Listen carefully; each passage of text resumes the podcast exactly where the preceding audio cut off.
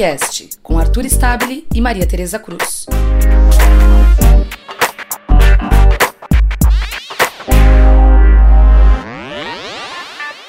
Salve, salve galera! Mais um podcast, o quarto episódio do podcast, nesta sexta-feira, 8 de março, Dia Internacional da Mulher. Mas aqui na minha frente temos um homem, sem mansplain. Arthur Stabile, repórter da Ponte, aqui falando, mas quem fala é Maria Tereza. É isso aí, sem mansplain. Gostei, gostei. Bom, tem muita coisa para acontecer hoje, nesta sexta-feira, e muita coisa que aconteceu. A gente teve uma semana, aspas, curta, mas aconteceu muita coisa. Olha, foi um plantão de carnaval bem atípico, viu? É. Tanta, tanta coisa, né? Pois é, o Arthur tá reclamando, eu tá de folga, na verdade. Mentira, Arthur, brincadeira. A gente vai falar do carnaval sobre dois aspectos. A gente vai falar primeiro de um lado muito ruim do carnaval, e depois a gente vai falar de coisa boa. Vamos começar falando dos casos de violência, né, Arthur? É, foi generalizado pelo país, principalmente aqui em São Paulo, Minas Gerais e no Distrito Federal, é, atuações com bastante violência da polícia militar desses estados contra foliões. É engraçado que um feriado que deveria ser uma festa, uma comemoração, em muitos casos, em muitos lugares, terminou com agressão, com violência, é, totalmente o inverso do que essa festa tem como interesse, né?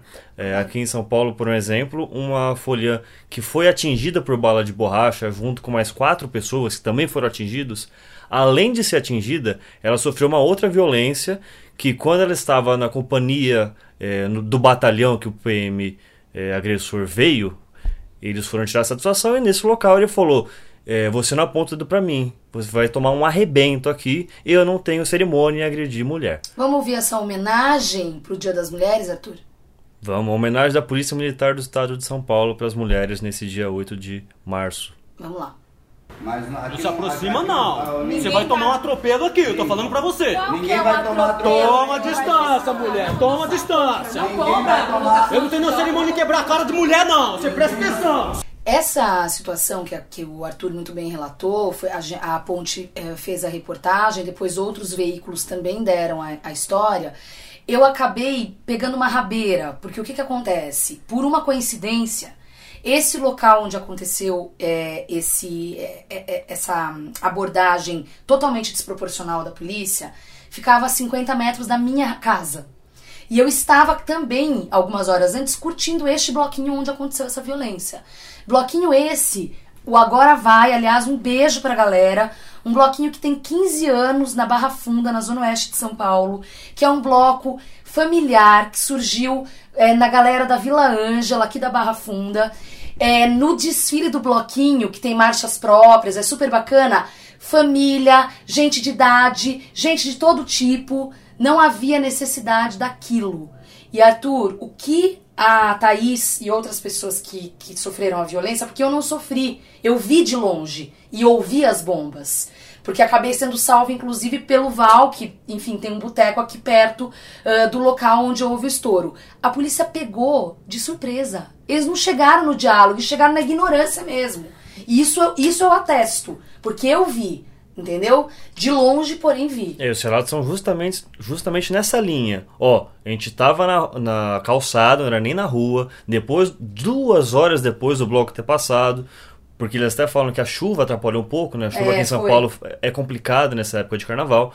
E a polícia já chegou atirando, já chegou jogando bomba e jogando spray de pimenta em ambiente fechado quando as pessoas estavam tentando se abrigar. Então, assim, é uma ação totalmente desproporcional, né? Sim. A ouvidoria de São Paulo, eu já soube, disse que vai uh, cobrar, né? Cobrar uma investigação, cobrar uma apuração, cobrar uma responsabilização. A ponte de jornalismo vai acompanhar. Inclusive, eu vou me comprometer a também falar com o ouvidor, já que, de certa forma, eu também fui uma testemunha do ocorrido, né? Sim, sim. E além dessa ação específica, é necessário uma apuração especificamente sobre a declaração do policial que até o momento, inclusive para a ponte, a Secretaria de Segurança Pública não se posicionou sobre a fala do policial. Tipo, eles ignoraram. Ignoraram, como se ele não tivesse falado nada, apenas é, o que aconteceu foi uma ação de violência, não uma fala de um policial representando a instituição, a corporação Polícia Militar. É importante destacar, Arthur, que também aconteceram, a gente soube, inclusive podem escrever para a ponte, tá?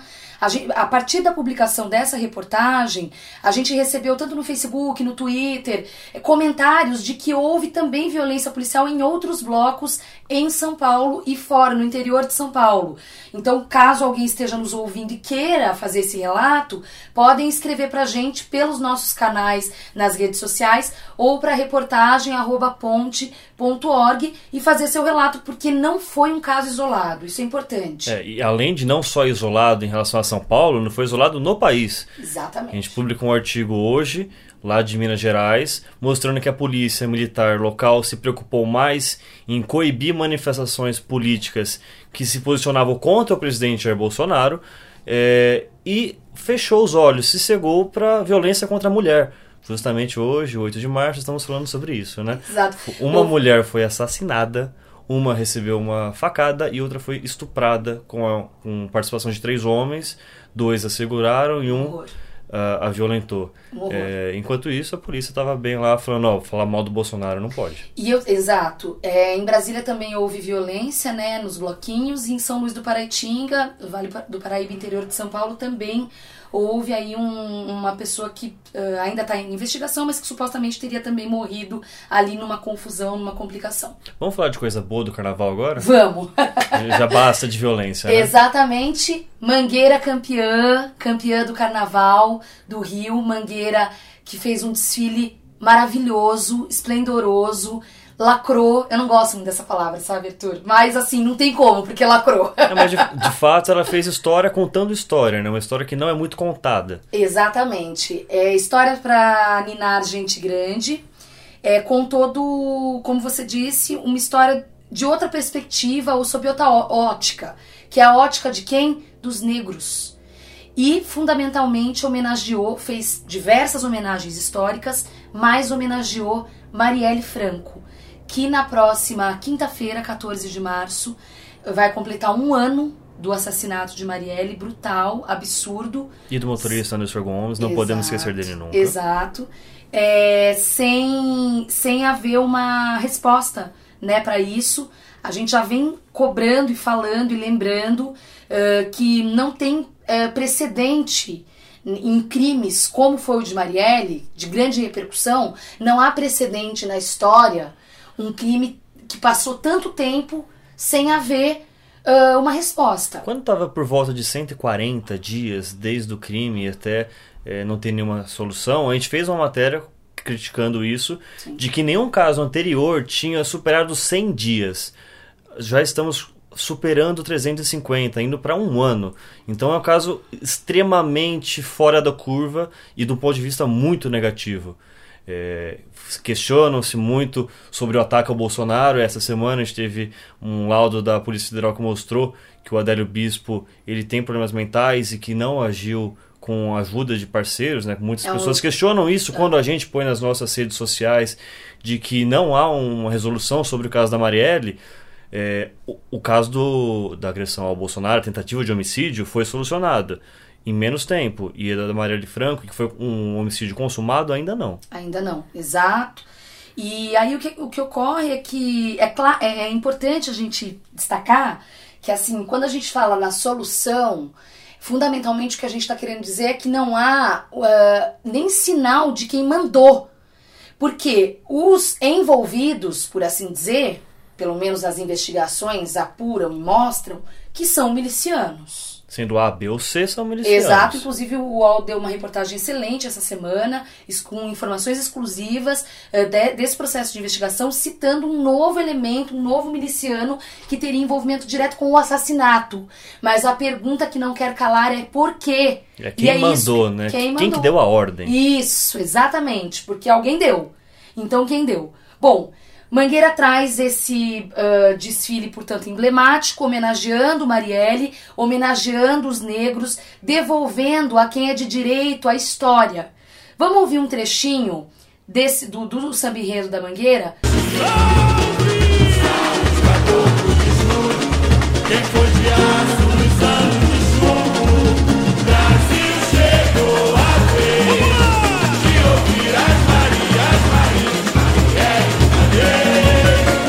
Esse trechinho uh, do, do samba enredo, que cita Marielle, é muito curioso. Quando fala 2 de julho, os caboclos de 2 de julho, é na verdade uma referência à independência da Bahia. Os caboclos, a cabocla e o caboclo são personagens históricos, é, icônicos do 2 de julho. A Bahia, que ainda hoje é o estado mais negro do país. São mais de 80% da população negra. Depois, na sequência, é, é, é, o Samba Enredo diz que a gente tem que ouvir mais Marias, Marins e Malês. E Marielles, né? É, Marias, claro, podem ser todas as mulheres mas, ao que tudo indica, é Maria Filipa de Oliveira, descendente de escravos que liderou a resistência contra portugueses na ilha de Taparica, de novo, território baiano, numa ofensiva que aconteceu em 1822, às vésperas da independência do Brasil, ou da, muito entre aspas, independência do Brasil, porque será que somos independentes ainda, né, Arthur? Bom, a revolta dos malês, que foi um levante de escravos, também no território baiano, e como eu disse, Luísa Maim foi uma figura importante nesse contexto histórico e deu à luz Luiz Gama, também abolicionista, escritor, poeta da resistência. Mais um elemento de resistência nesse caldo todo tão importante que trouxe a resistência de Marielle, de outras figuras históricas, mas fundamentalmente a resistência do povo negro. Todos esses movimentos que eu estou dizendo, que estou reforçando aqui, foram movimentos contra a tirania dos portugueses, buscando a independência, buscando a ancestralidade, buscando as raízes. Justamente resistência numa história que não é contada. Exatamente, e, exato. E do povo negro. E por, por, por isso que é importante eles terem levado isso para a avenida. Há um outro elemento ainda nesse refrão que eu quero destacar, porque a bateria também é, juntou é, as duas coisas para é, dar esse recado, por assim dizer, contra a ditadura militar quem foi de aço nos, an nos anos de chumbo, ou seja, quem resistiu. Então a gente está falando de resistência em diferentes épocas, inclusive a Marielle que também representava uma série de resistências, de lutas da mulher, do povo negro, da população LGBT, de todas as bandeiras da população favelada, de todas as bandeiras que ela tanto defendeu. Então, olha que bonito, até me arrepiei agora falando. Mas é, foi super importante trazer nesse momento. Vamos lembrar que essas Todas essas movimentações e essas histórias de resistência surgiram quando havia o quê? Insatisfação política. E o que, que a gente está vivendo agora, se não isso, né, Arthur? E repressão popular. E repressão popular. Então, olha que loucura como a gente acaba revisitando a história. Então, parabéns para a Estação Primeira de Mangueira, foi muito emocionante. Mas teve uma polêmicazinha também nisso, né? Porque parece que só uma parte da família, ou não toda a família, né? É. A Mônica Benício, companheira da Marielle, Isso. desfilou é, estava do lado das bandeiras com o rosto da Marielle e é, é, o rosto, na verdade, nas cores da Estação Primeira de Mangueira, que é o rosa e verde. É, só que a família da Marielle em si não foi convidada. Uhum. Não sei como foi feito esse acerto, mas eles falaram pela Vila Isabel, uma outra escola, que também homenageou a Marielle num carro alegórico específico sobre a abolição dentro do desfile deles, né?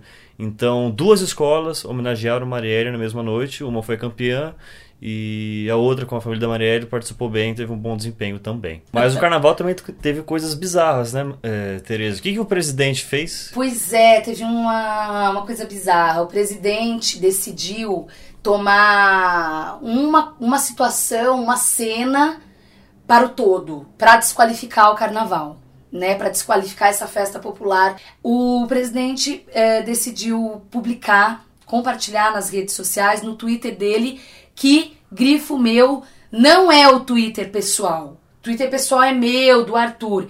É o Twitter do presidente da República, Jair Bolsonaro, que usa o Twitter por vontade dele, a exemplo do Trump, porque ele é fã do Trump, como local de comunicação do governo. Então não é o Twitter é, dele. Não, eu adendo. Assim como o próprio Facebook dele, que ontem, quinta-feira, ele fez uma live e institucionalizou ali, ó, toda quinta-feira, 18h30, neste Facebook pessoal, não do Planalto, que ele fará uma live para comentar assuntos é, na verdade, uma conversa sozinho para falar para o povo o que, que ele vai fazer, o que, que ele está fazendo sobre o governo. Então, as redes sociais do presidente não são pessoais, são redes sociais públicas. Sim, então ele tem que tomar cuidado, certo? Mas parece que não.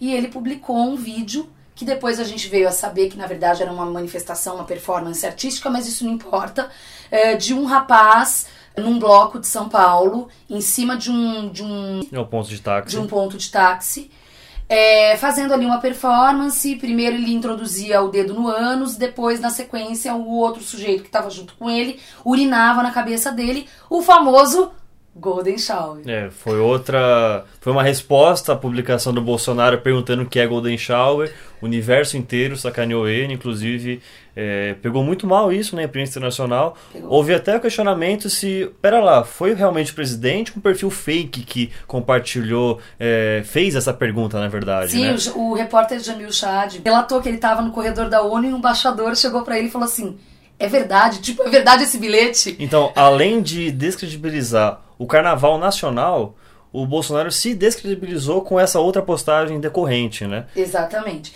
É, é importante só pensar no seguinte, que é isso que eu também queria deixar de pensar tá, aqui.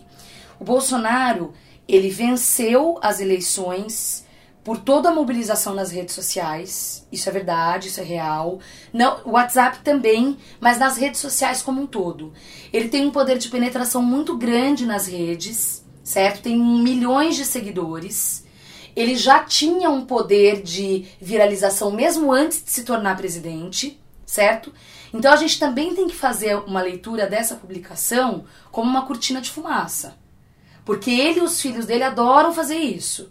Agora começou-se a. O próprio Carlos Bolsonaro ãh, falou. Ah, as escolas de samba, desqualificando as escolas de samba. Ah, a escola de samba fazendo crítica social e é financiada por traficante por bicheiro. E Isso- miliciano, né? E miliciano. Exa é verdade. Curioso, E- né? Curioso, porque eu acho que um irmão dele deve eh, ter resposta sobre isso, né? O Flávio pode saber mais falar sobre isso. E então a gente tem que observar que eh, nada. O, o Bolsonaro ele não é esse tonto aí também, entendeu? Eu não acho mesmo, Arthur. De verdade. Eu faço a leitura de uma cortina de fumaça, sim.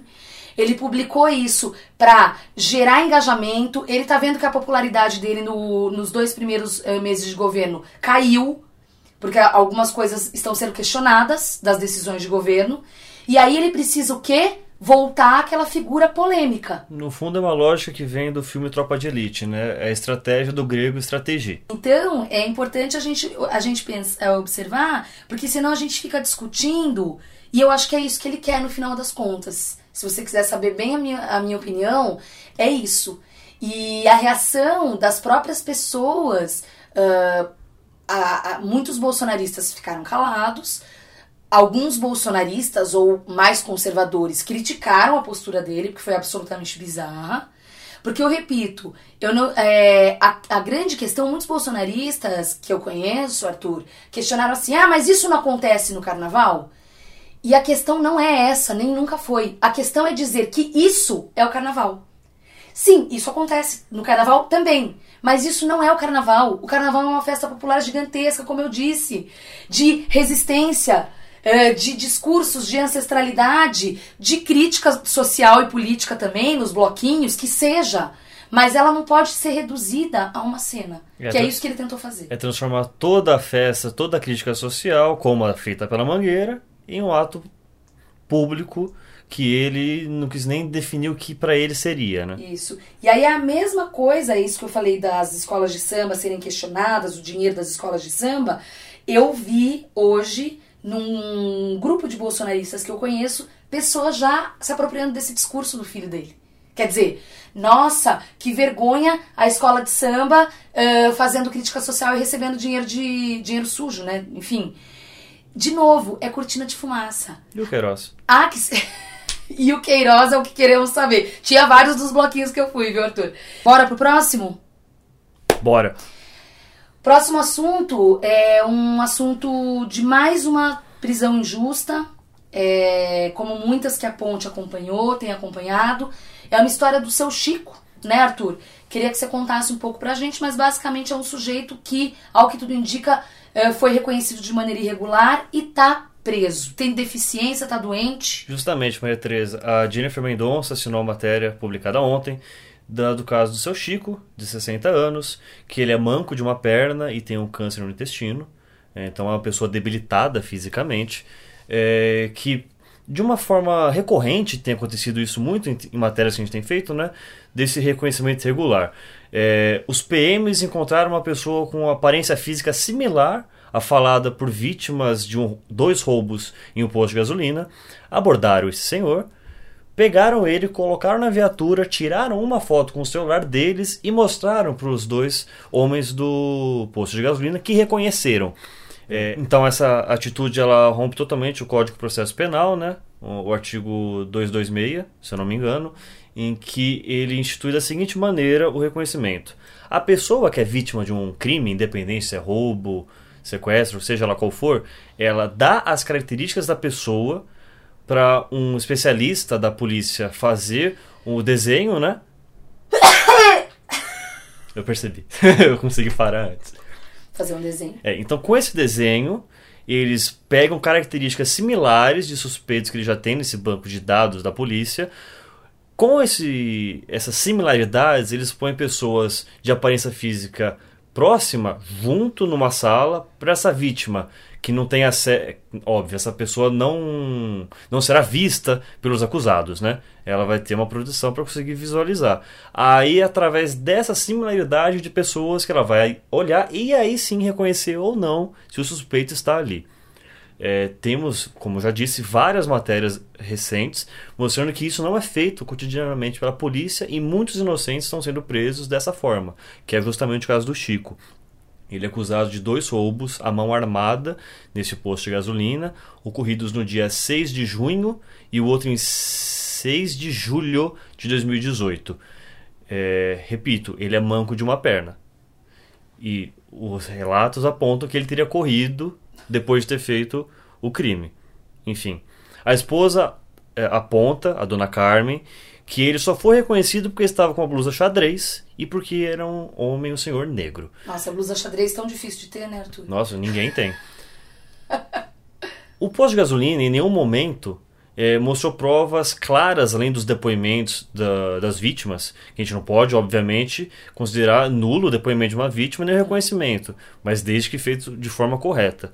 Só que tem um ponto que, é, nesse processo acusatório, o posto de gasolina garantiu que tinha imagens de câmeras de segurança que mostravam de fato é esse senhor e ele manca.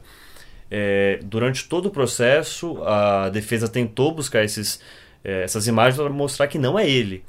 É, inclusive, o posto se recusou a dar essa, essas imagens para os advogados, e quando o delegado esteve junto com a defesa no posto, eles falaram: Ó, a gente vai buscar no arquivo e vai entregar para vocês incluírem na investigação.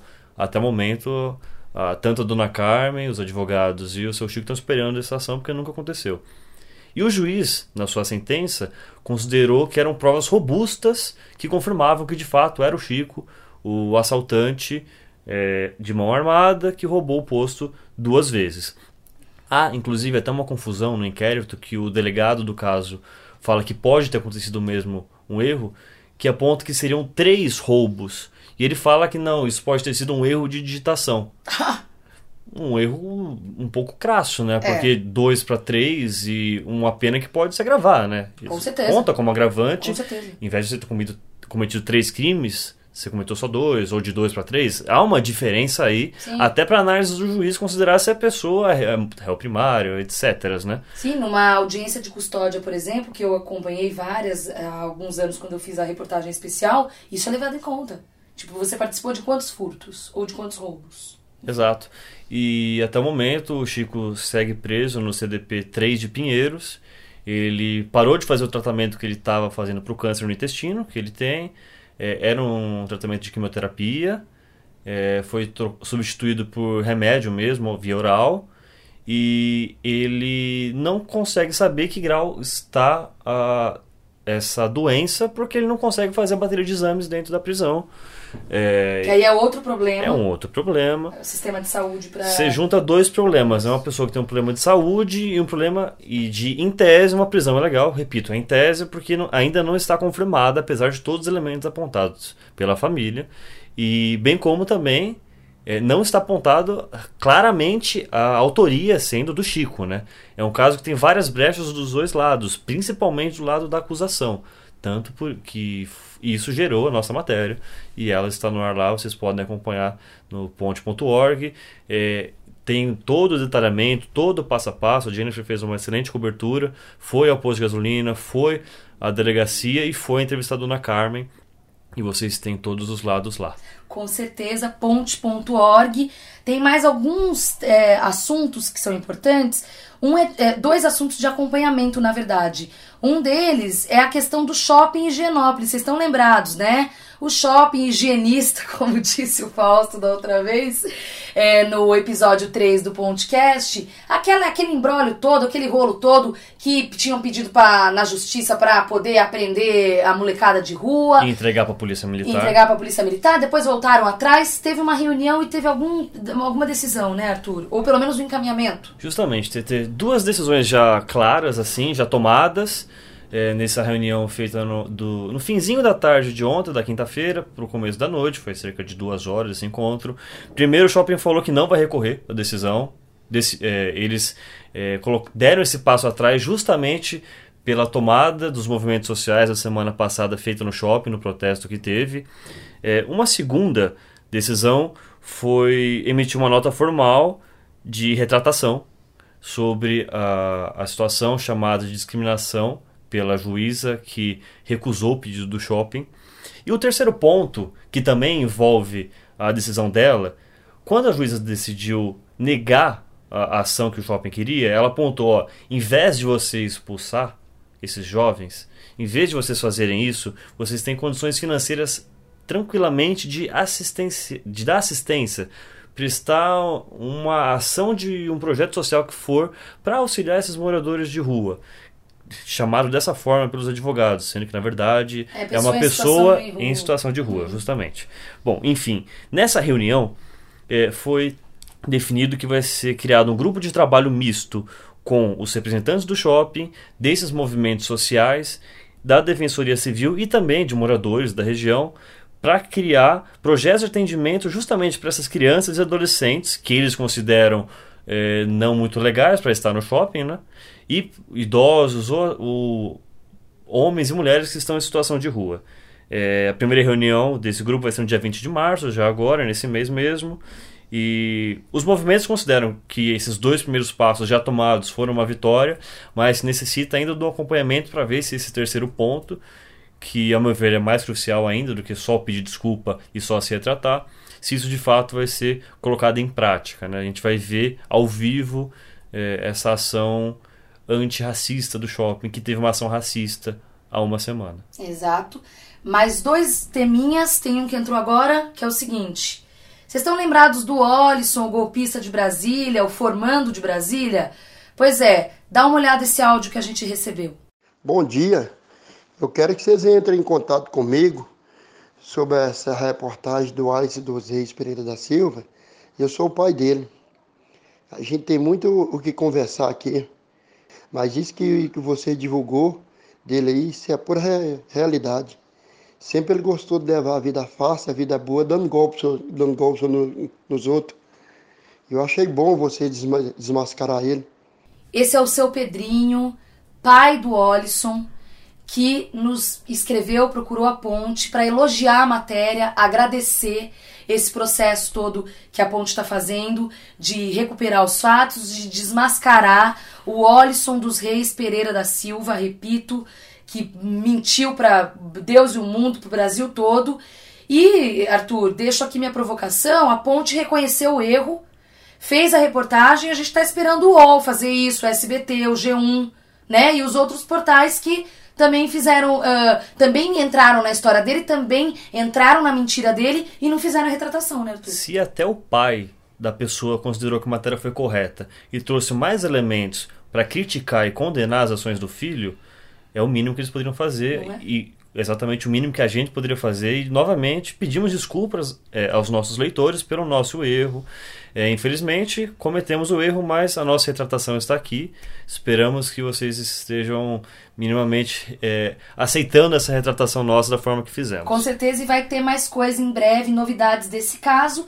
E para a gente terminar, 8 de março, Dia Internacional da Mulher. Será que a gente tem o que comemorar? Na minha visão, a gente tem sim, porque muito a gente andou, mas a gente tem que andar muito ainda.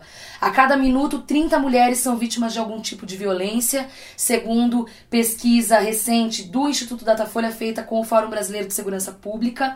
Mais de 75% das vítimas conhecem o agressor e 42% dos casos acontecem dentro de casa. Então, é momento, dia 8 de março não é dia de florzinha não e de falar parabéns. Dia 8 de março é de ir pra rua pra gente pensar nisso, nesses dados, fazer a resistência, fazer o combate, discutir, pra a gente tentar desconstruir esse patriarcado. Fala, Arthur, eu, eu tô pensando. Mentira, pode falar. Só, e repito, não quero fazer mansplain. Só explicar que esses dados, muitas vezes, praticamente todas as vezes, os especialistas destacam que são dados que não refletem o todo. Há uma sub, subnotificação muito grande. Inclusive, a subnotificação é de cerca de 90% dos casos. O exemplo, o caso de estupro. É, então, se os números já são alarmantes, os oficiais, imaginam os que estão acobertados. Muito bem, E muito o, bem. O, Parabéns. O, o mansplain está interrompido aqui. Mentira, mentira. Mu- Muito obrigada. E aí, aproveitando que é dia de ir pra rua, é, acompanhem a, a, acompanhem a cobertura da ponte que vai acontecer em vários lugares do Brasil e também fora. No Uruguai e na Argentina, os nossos irmãos, a ponte também presente por lá. Vai ter story, vai ter live, vai ter matéria. Enfim, acompanhem a cobertura ponte.org nas nossas redes. E também escrevam pra gente, porque a gente tá muito carente. Pode falar, Arthur. E é isso aí. Mais um podcast se encerra. O número 4 está encerrado. É isso nóis. É nóis. Ponte é rua, hein? Ponte é nós.